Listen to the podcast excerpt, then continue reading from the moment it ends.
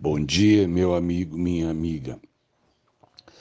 É, às vezes a gente olha para um tempo ou uma fase da nossa história e a gente tem uma sensação de que parece que Deus virou para o outro lado para ver a vida de outras pessoas e, e a minha vida para, né?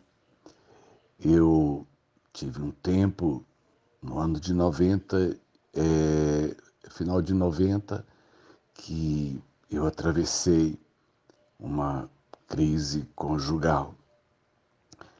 Nesse tempo, então, por sete meses, é, eu, eu vi meu casamento entubado, morrendo de pouquinho todos os dias.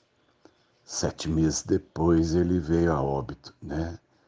Eu vivi então a experiência do divórcio e talvez a experiência mais difícil que eu vivi até hoje, mais mesmo do que a morte dos meus pais.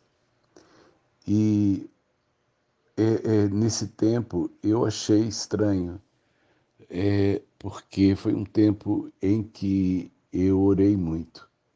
Foi um tempo em que, de alguma forma, eu fui obrigado me dobrar nos pés de Deus, porque era o único recurso que eu tinha.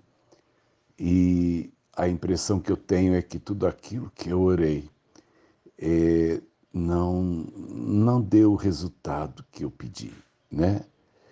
E depois que, que a separação se consumou, eu vivi uma outra fase, né?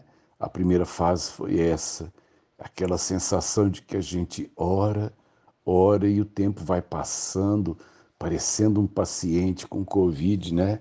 Que quanto mais a gente ora, mais ele piora. E, e por final, depois que o paciente morre, a gente tem um outro momento para administrar. É o momento, primeiro, da vergonha, a gente se sente envergonhado, da autoestima que cai, né? Porque a gente se sente é, começa a se desvalorizar e, e, e, a se enxergar como alguém é, é, ruim, né?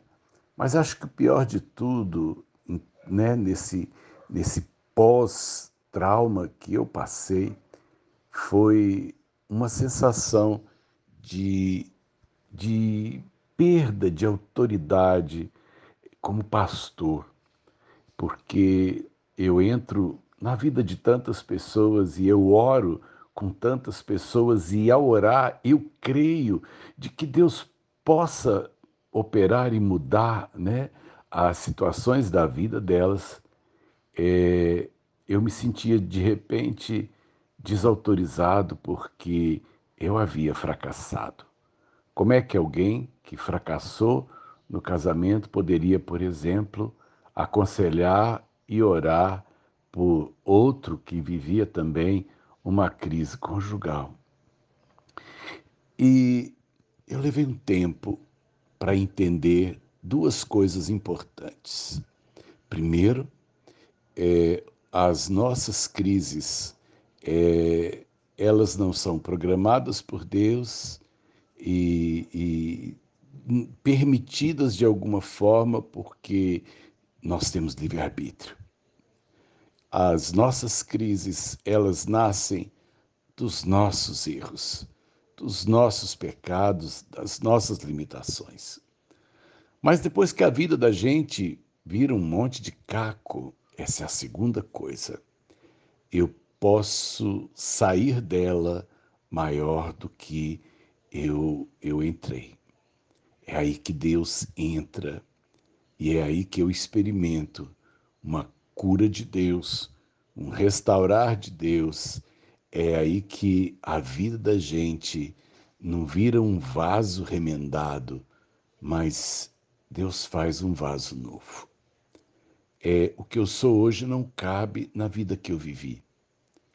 A, a, o pastorado e a vivência é que hoje me veio nessa crise me tornar o mais humano e, e mais dependente ainda de Deus naquilo que é, eu atravessei. Eu sou um homem que passou pela experiência. Como a gente adquire a imunidade depois da doença. Então, às vezes, a gente não entende o que está atravessando. Mas lá na frente, num determinado momento, eu vou entender por que, que tanta coisa veio.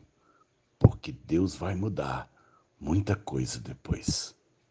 Eu oro por mudanças na sua vida e para que Deus te visite nesse tempo em que elas ainda não aconteceram. Sérgio Oliveira Campos, pastor da Igreja Metodista Goiânia Leste, Graça e Paz.